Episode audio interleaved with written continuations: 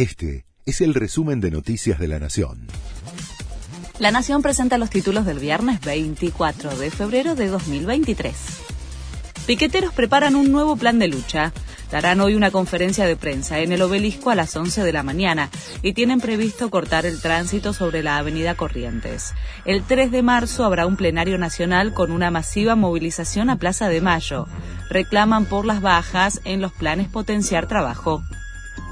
En la ONU, Argentina votó a favor de la retirada inmediata de las tropas rusas de Ucrania. El texto fue aprobado por una mayoría de 141 países. Hubo 32 abstenciones, entre las que se destaca China, y solo 7 en contra. Rusia, Bielorrusia, Corea del Norte, Eritrea, Nicaragua, Mali y Siria. Se cumple un año desde el inicio de la invasión rusa a Ucrania.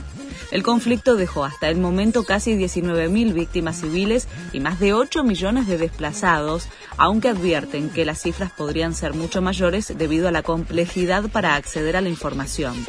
Nos mantuvimos invencibles, aseguró Volodymyr Zelensky en un video por el aniversario de la guerra. El Indio Solari anunció su retiro de los escenarios. El ex cantante de Patricio Rey y Los Redonditos de Ricota, una de las figuras más importantes de la historia del rock y la música popular argentina, confirmó que no va a presentarse más en vivo después de más de cuatro décadas. Desgraciadamente, para mí el Parkinson va progresando, pero hay que presentarle batalla, aseguró Solari, de 74 años. Comienza la quinta fecha de la liga.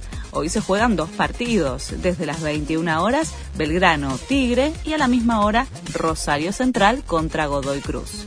Mañana Vélez enfrenta a Boca y el domingo River se mide ante Arsenal. Este fue el resumen de Noticias de la Nación.